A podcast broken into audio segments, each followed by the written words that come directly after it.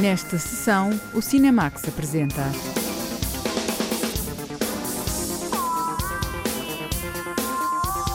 Tuovad e Zaida, a reconstituição de um massacre nos Balcãs.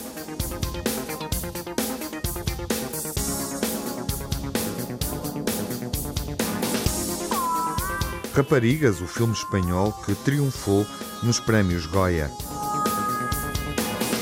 Fantasmas do Império, um documentário que interroga o olhar português sobre as antigas colónias.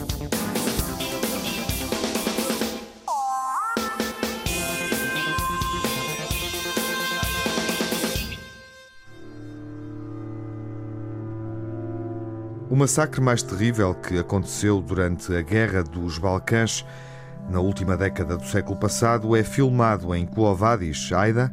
A jornalista Lara Marques Pereira assistiu à estreia mundial deste filme de guerra sobre um genocídio na Bósnia. Em julho de 1995, as Nações Unidas tentavam garantir a proteção da cidade de Srebrenica, na Bósnia-Herzegovina, prestes a cair nas mãos do exército sérvio, comandado por Ratko Mladic.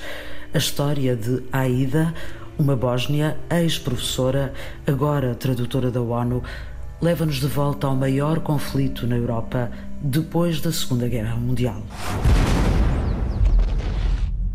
As I said, they have been issued an ultimatum.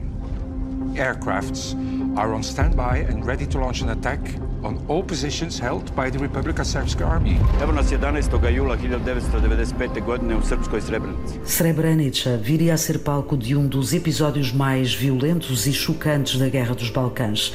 Cerca de 8 mil homens muçulmanos foram exterminados e milhares de mulheres vítimas de violação em massa. Aida é a personagem ficcionada pela realizadora bósnia Yasmila Zbanic.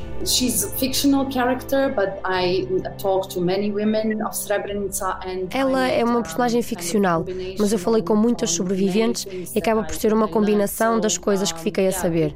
Infelizmente, a minha inspiração veio de todas estas emoções e sofrimento que pude observar quando falei com elas.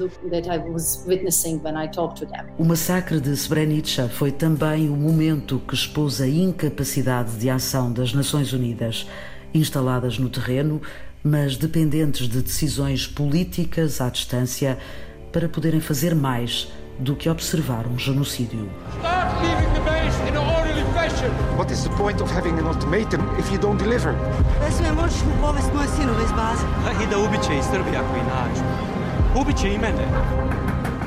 Colonel Karamans, they are killing people outside. What difference does it make whether the Serbs kill us or you do?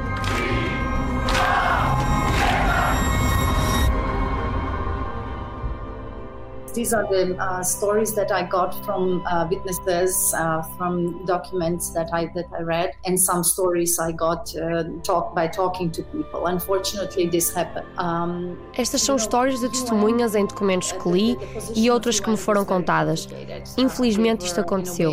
A posição das Nações Unidas era muito complicada. Eles foram abandonados pelas chefias. Houve uma decisão política de abandonar Srebrenica, mas não nos foi dito. Enquanto Bósnia, fiquei muito zangada pela forma como se comportaram e deixaram que a população fosse levada. Mas à medida que fui investigando, percebi que havia uma diferença entre as chefias e os responsáveis no terreno. Havia soldados com 18 anos, era a primeira viagem que faziam. Não tinham a menor ideia onde estavam. A Aida é uma personagem atravessada pela força das circunstâncias, alguém que testemunha as dificuldades da ONU no terreno mas que antecipa o destino trágico de milhares de pessoas, incluindo o marido e os filhos. Ela está entre dois mundos. Nas Nações Unidas, ela tem acesso a reuniões e não é uma civil como os outros. Mas, por outro lado, ela é bósnia e vai ter o mesmo destino que todos. Esta ambiguidade era interessante para o filme.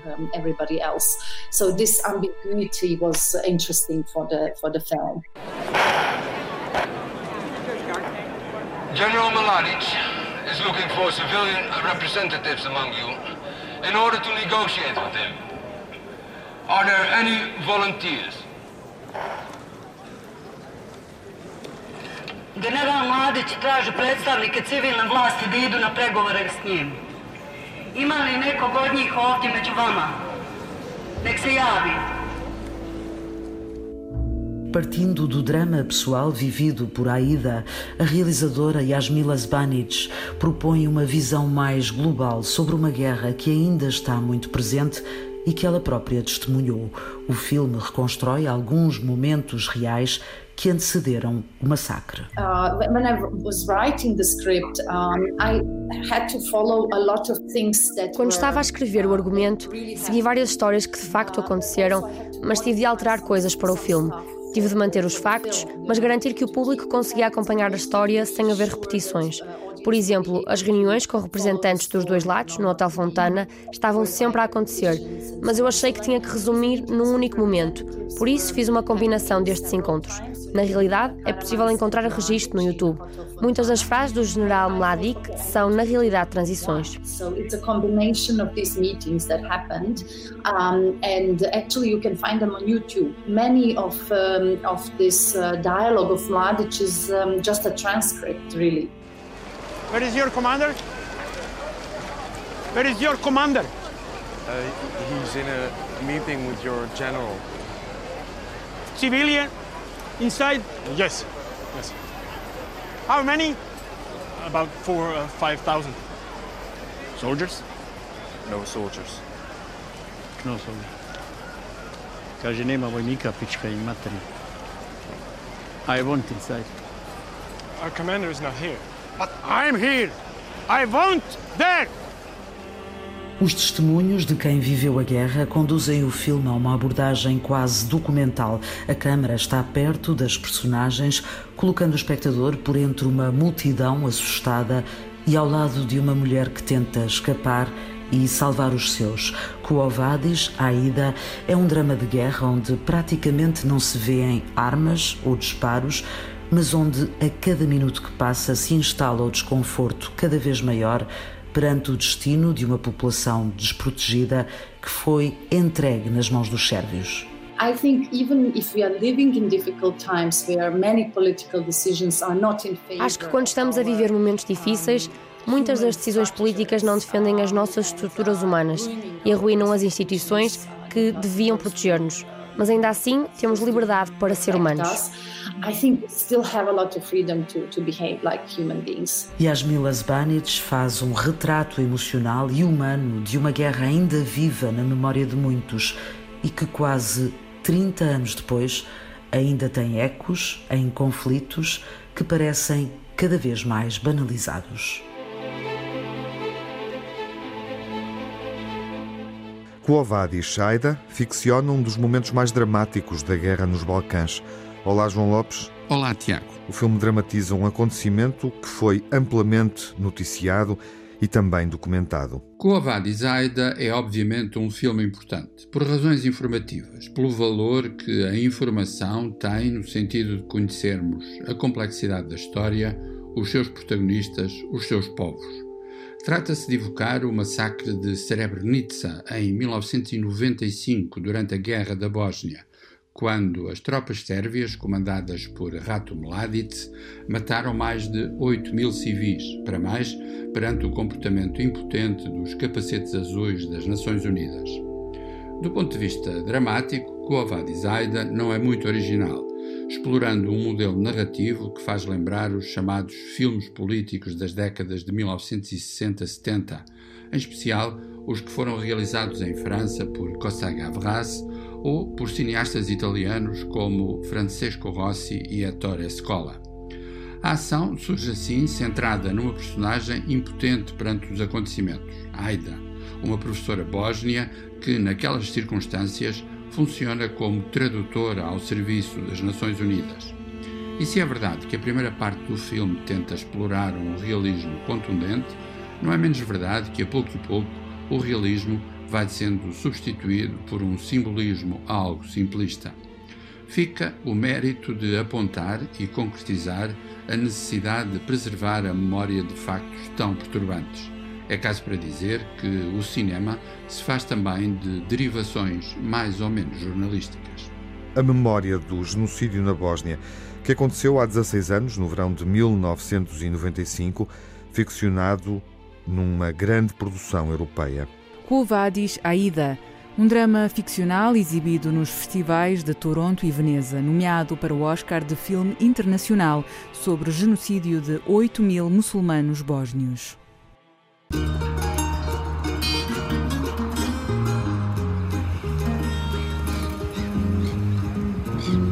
A memória colonial é espicaçada no documentário Fantasmas do Império. Uma realizadora francesa interroga a forma como olhamos para as antigas províncias ultramarinas e falo ao longo do tempo e através do cinema, Margarida Vaz. Fantasmas do Império, um olhar sobre o passado colonial português, como a colonização foi contada através do cinema. Não é um filme sobre a história colonial, não é um filme histórico. Eu acho eu fui ver os filmes e depois quem fez o filme, para quem foi feito, em que época, aonde.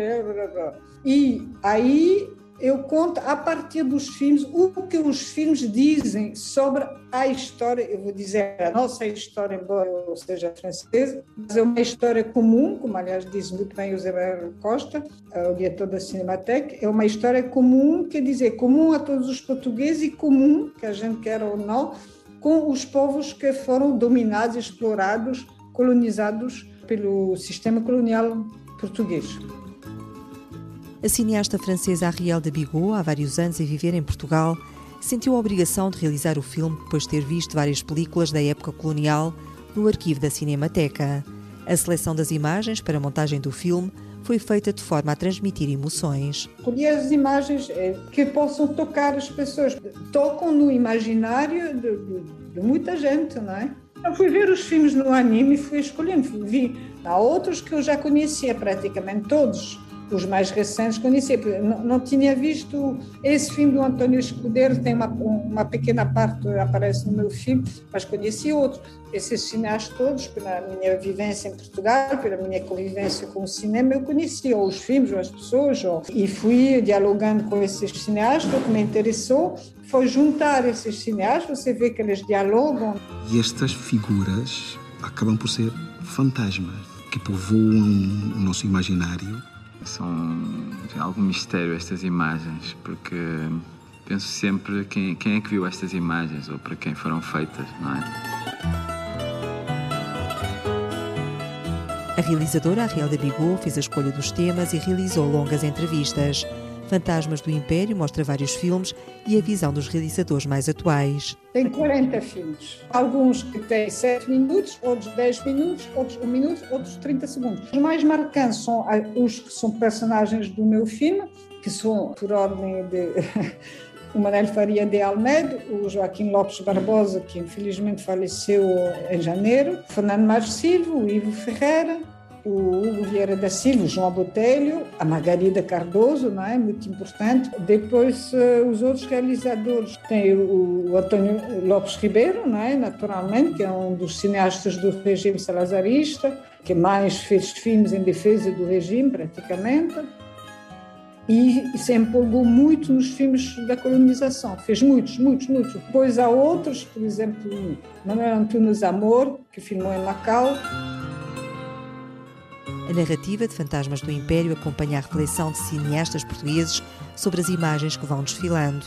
São eles Fernando Matos Silva, João Botelho, Margarida Cardoso, Hugo Vieira da Silva, Ivo Ferreira, Manuel Faria de Almeida e Joaquim Lopes Barbosa. Conta também com os testemunhos do diretor da Cinemateca, José Manuel Costa, e da investigadora Maria do Carmo Pissarra. A realizadora Ariel de Bigot criou uma estrutura como se fosse uma viagem. Não é só uma viagem muito agradável, espero, eh, até divertida, às vezes surpreendente, com surpresas, não é? Mas também traz muita informação, traz os títulos dos filmes, as épocas, eh, fala-se dos filmes, porque foram feitos assim, assado, as motivações, portanto, há muitas informações. Quando eu fui filmar, já tinha a maior parte dos filmes, não só dos filmes, dos trechos escolhidos. O guião que eu escrevi praticamente foi o guião que está, porque foi o guião para, que me servi para fazer a filmagem Mas como eu já sabia que, por exemplo, tal parte do António Lopes Ribeiro da Guiné ia aparecer com o Fernando Marcos Silva, não é? o Fernando Marcos Silva descobre o filme conosco e ele comenta em direto, e isso foi uma, uma invenção minha, uma, uma vontade minha.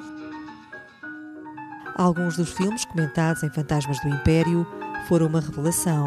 Ariel de Bigot faz referência a um sobre a propaganda na Guiné. Os filmes dos mais novos né, são muito interessantes, mas este, felizmente, da Margarida, do Ivo, do Hugo. E depois há os filmes muito antigos dos anos 20, aquele filme de Macau que, que aparece ali, que é um filme extraordinário de uma pessoa que é, é professor português e que filma lá em Macau, filma a vida. E depois há algumas coisas do Lopes Ribeiro, o filme da Guiné, aquele filme em 1940, em que em 40 minutos de filmes só tem três brancos a aparecer, só filme africanos, é a vida dos africanos. Surpreendente, não é? Está suposto ali fazer um filme de propaganda colonial. Faz, faz com comentário completamente daquela época, com aquela voz e tudo, mas as imagens são fantásticas nos dizem muita coisa sobre a realidade de 1940 na Guiné. As imagens diretamente de propaganda colonial são uma das primeiras áreas em que o Estado Novo se interessa de facto pela utilização da imagem, pela utilização do cinema.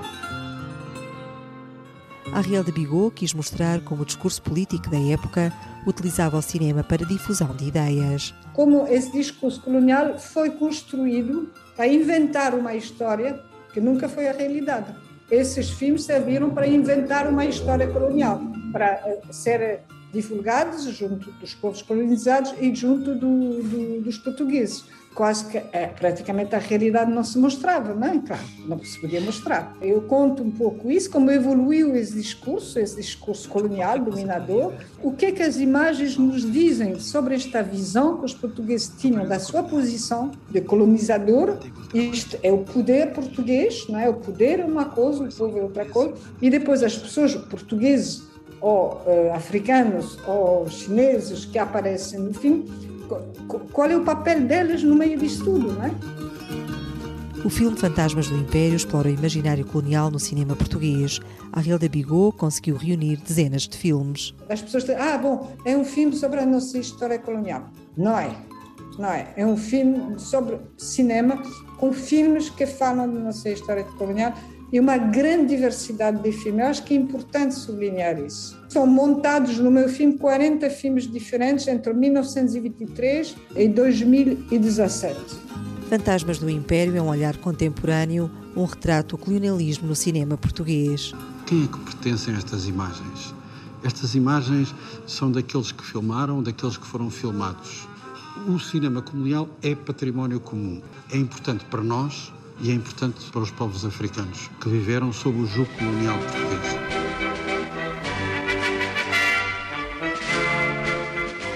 O filme estabelece uma relação com o cinema, trabalha a partir das memórias cinematográficas, ou seja, das imagens. O título é muito sugestivo: Fantasmas do Império. O Império que se fala é português, mais exatamente as províncias ultramarinas que o Estado Novo apresentava como expressão universal da identidade portuguesa.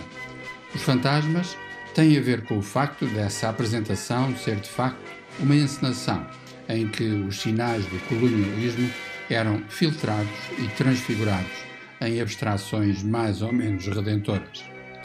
Essa encenação foi feita em grande parte através do cinema e o filme de Ariel de Bigot é sobre isso mesmo ou seja, sobre os filmes de propaganda do Estado Novo e também os outros filmes, antes e depois de 1974, que se empenharam em conhecer e desmontar o colonialismo português, abordando não apenas as suas componentes políticas, mas também contando histórias particulares, histórias daqueles que o viveram e conheceram por dentro.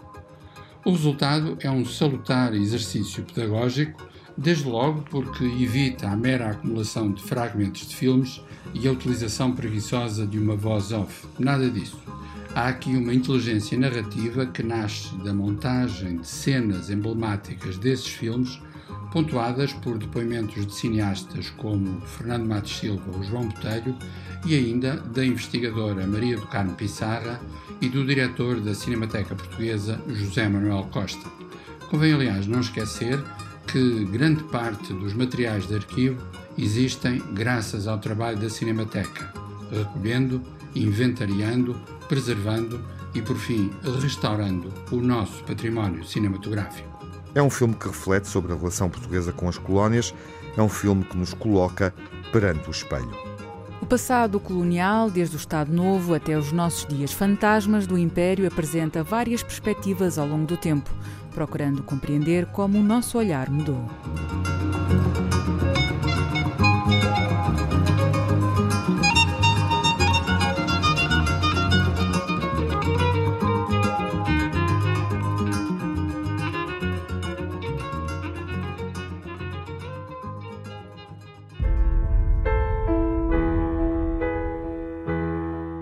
Nesta sessão do Cinemax, damos os parabéns a Pilar Palomero. O Diamantino José ouviu a realizadora que ganhou o Goya de melhor filme do ano, em Espanha, com a primeira longa-metragem que realizou.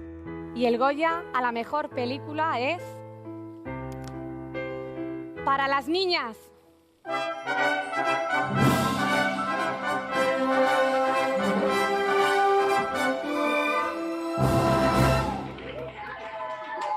Foi assim que, no passado mês de março, Pilar Palomero recebeu a notícia de que a sua primeira longa-metragem, Raparigas, tinha sido considerada o melhor filme do ano em Espanha. Foi na cerimónia de entrega dos Goya, os prémios mais importantes da indústria cinematográfica espanhola. Passados dois meses, a realizadora assume que ainda está a festejar. Sí, a ver, la verdad que, que todavía seguimos con la resaca. Sim, estou com uma espécie de ressaca emocional. Foi magnífico e algo inesperado. Receber estes prémios deixou-me muito feliz e permite que o filme seja visto por muitas mais pessoas. Eh, recibir estos premios nos han permitido también llegar a más público. Abrid bien la boca, tiene que parecer que cantáis, ¿entendéis? Gesticulando, gesticulando.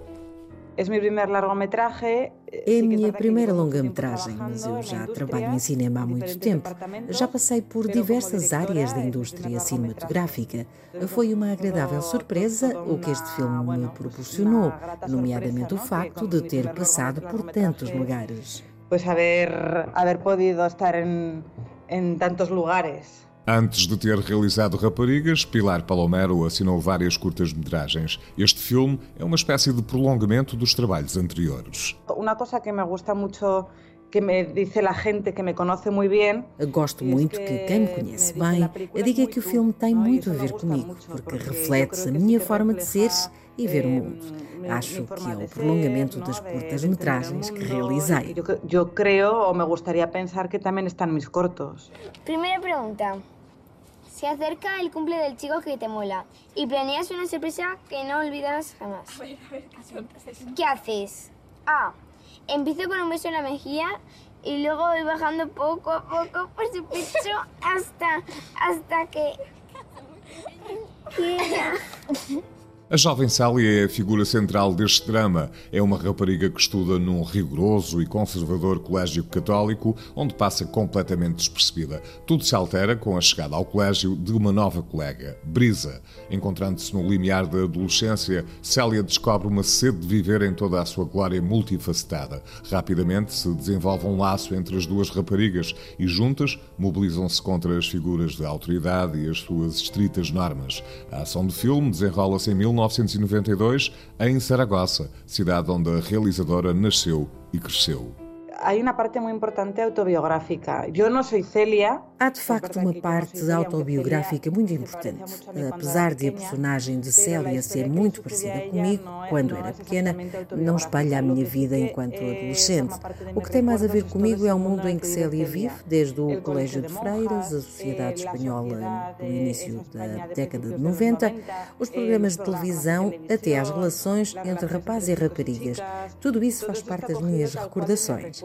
Por exemplo, a redação que escrevem na aula de religião foi copiada de um antigo caderno meu que encontrei e que no fundo esteve na base do nascimento deste filme. E que de hecho foi o germen da película. Um, dois, três e.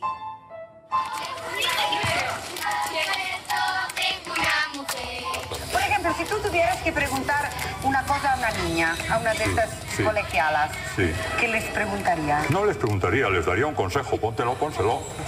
Para mí es un, es un retrato de cómo fue la educación para las personas de mi generación. É um retrato de como foram educadas as pessoas da minha geração e uma reflexão sobre as mochilas que carregávamos e que fizeram de nós o que somos agora. Eram mochilas herdadas dos nossos pais e dos nossos avós. Eram demasiado pesadas, tinham que ser aliviadas desse peso exagerado. Y bueno, que hay que soltar un poquito de lastre.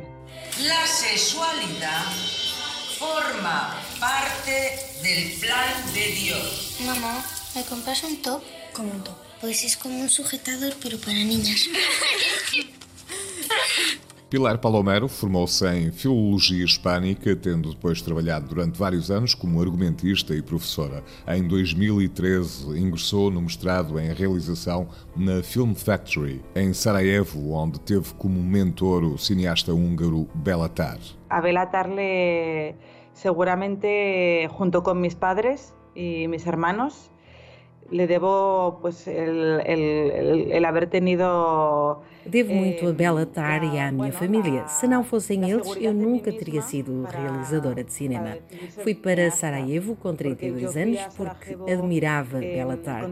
Eu era professora de audiovisuais, tinha uma profissão estável, o que em Espanha não era muito comum, mas quando soube que tinha sido selecionada para ingressar na Film Factory, não hesitei em mudar completamente o rumo da minha vida.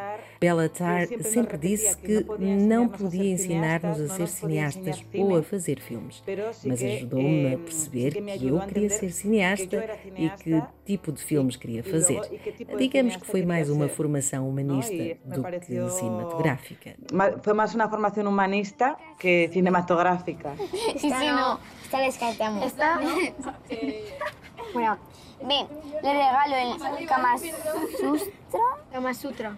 Que es, Kama Sutra. Y le pon- propongo... Que viene la coja. Que viene. Ay, ¿dónde sitio?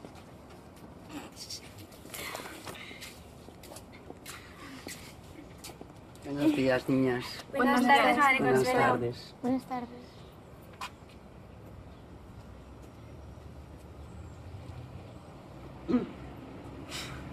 Hola, pues.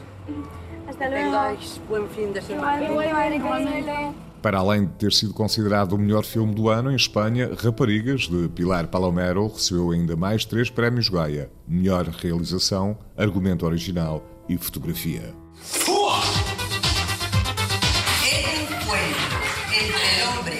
Y la mujer se realiza en el matrimonio.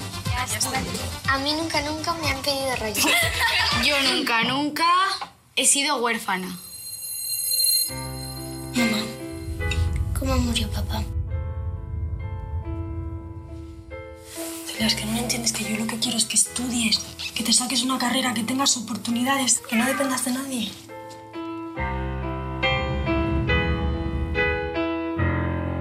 As raparigas encantaram o público espanhol e também a Academia Espanhola de Cinema. Se os prémios de cinema podem envolver algum simbolismo, não há dúvida que a consagração de raparigas nos Goya, referentes à produção espanhola de 2020, merece ser sublinhada. Porque ganhou quatro desses prémios, claro, mas sobretudo pela invulgar confluência ou, se quiserem, sobreposição de dois deles. Acontece que Pilar Palomero arrebatou o Goya de realizadora de uma primeira obra e essa primeira obra ganhou o Goya de melhor filme espanhol de 2020. À partida, Raparigas parece marcado por uma série de temas mais ou menos identificáveis, a começar pela descoberta da sexualidade na adolescência. Este é de facto o retrato de um grupo de alunas de um colégio religioso no começo da década de 1990, retrato que se faz tanto da secundarização social das mulheres como de toda uma conjuntura marcada por sinais perturbantes da luta contra a SIDA. Felizmente, o filme evita reduzir tudo isso a personagens e situações banalmente simbólicas e afasta-se mesmo de qualquer demonstração, seja ela moral ou sociológica, acabando por transfigurar a história de Célia, a menina que ocupa o lugar central do drama, numa parábola familiar em que assombramento e esperança são as duas faces da mesma moeda. Para lá dos Goya, saudemos a estreia de um filme espanhol no mercado português. Em especial um filme que não vive de nomes ou rótulos consagrados, mas de um genuíno desejo de cinema. As Raparigas também esteve nomeado na categoria de melhor canção original. O tema não ganhou. A canção é Lunas de Papel, de Carlos Anaia. Vamos ouvi-la.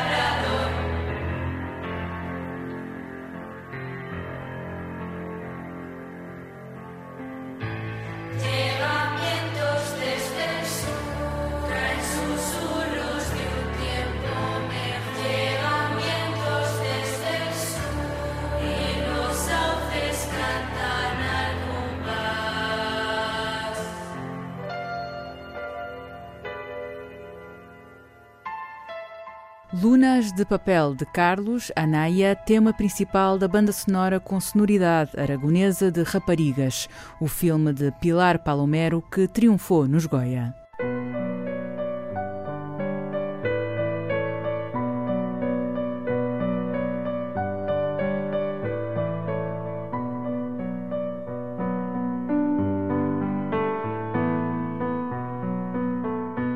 A memória final é dedicada aos prémios da Academia Espanhola de Cinema. A estreia das Raparigas, o melhor filme espanhol deste ano, leva-nos a recordar o filme mais premiado na história dos Goya, o drama Mar Adentro, de Alejandro Amenábar, com Javier Bardem.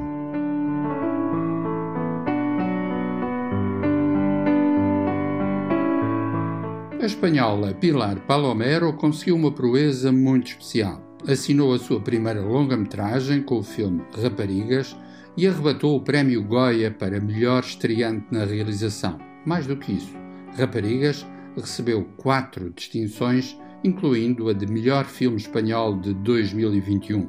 Seja como for, nestas coisas de números, o recordista dos Goias continua a ser um filme que protagonizou uma façanha difícil de repetir. Nada mais, nada menos que um total de 14 prémios incluindo o melhor filme de 2004.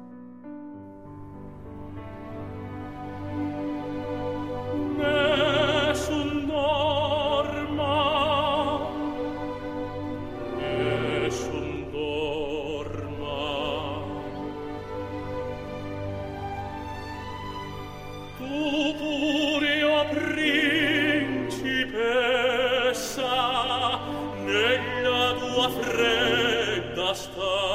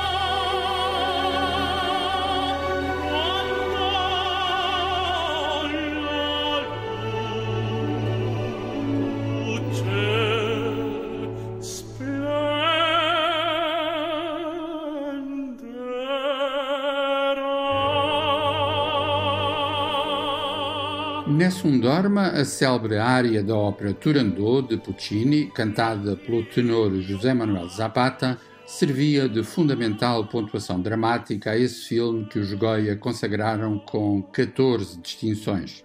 Chama-se Mar Adentro e foi, continua a ser, uma história de intensas e perturbantes ressonâncias emocionais.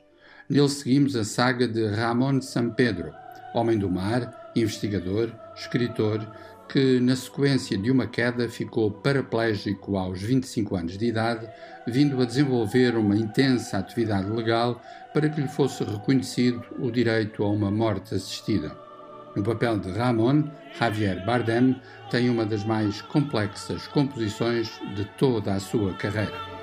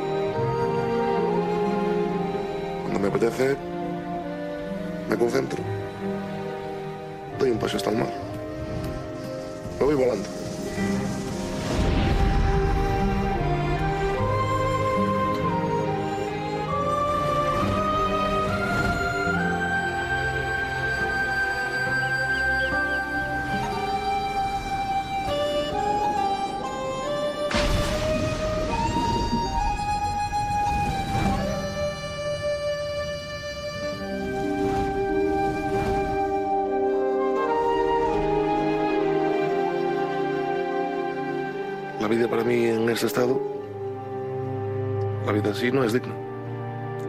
Tú estás ahí sentado, ¿no? a menos de dos metros. Pues para mí, esos dos metros es un viaje imposible.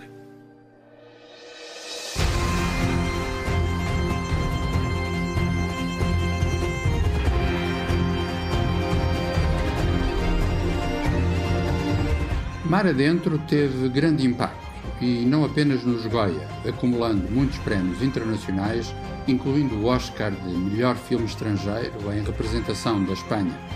Curiosamente, esta é uma realização de um cineasta nascido no Chile, Alejandro Amenabar, ainda que toda a sua vida e o seu trabalho estejam ligados à Espanha. Quando recebeu a estatueta dourada, Amenabar sublinhou que Mar Adentro é um filme sobre um homem que, apesar da vontade de morrer, espalhou à sua volta o desejo de viver, sem esquecer que uma parte fundamental daquele Oscar pertence a Javier Bardem.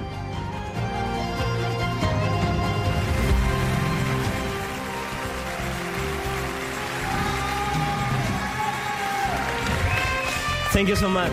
Um, this is this film is based on a man who, despite his desire for death, um, spread so much life around him. So the first third part of this award goes for him, belongs to him, whatever he is. The second third part is for um, um, Javier Bardem for his outstanding performance and his generosity.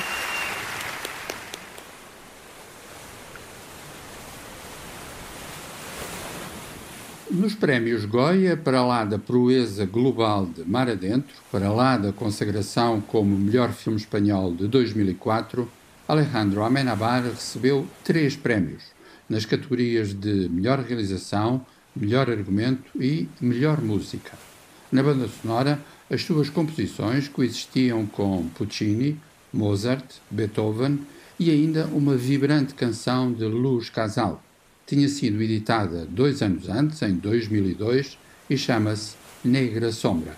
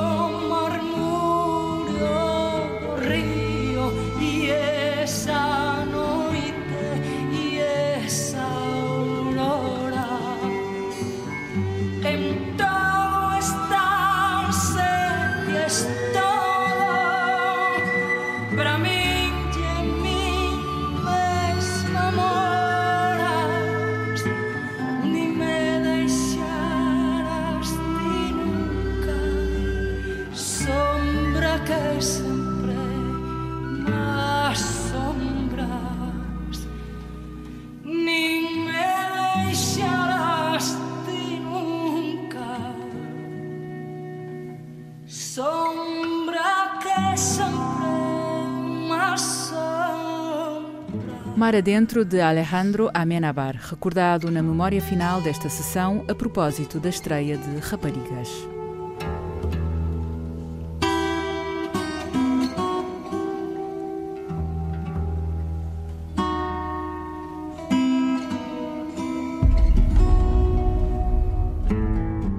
If what they all say is true, then my father is burning in hell right now. Miss Marx é o filme sobre uma filha revolucionária. He's earned his rest. Now it's my turn to live. Eleanor Marx, there are legends about you resisting to a long police interrogation. Children are not allowed to work. Why don't you tell her that we need our children's salaries, eh? Just as the workers are the creatures of a tyranny of idlers, women are the creatures of a tyranny of men. I've got work to do.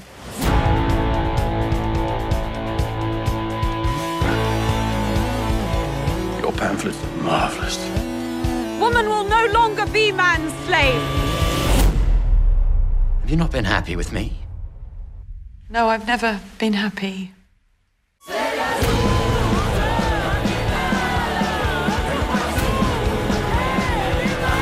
On our side.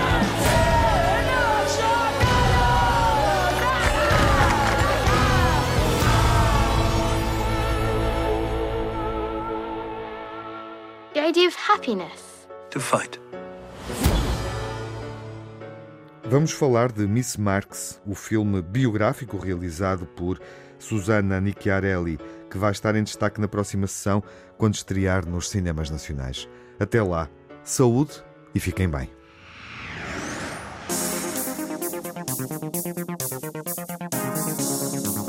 No Cinemax correm os créditos finais. Edição e coordenação de Tiago Alves. Crítica de João Lopes.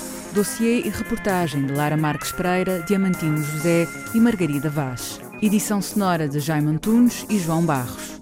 Pós-produção Edgar Barbosa. Banda sonora original de Cinemax é composta por Nuno Miguel.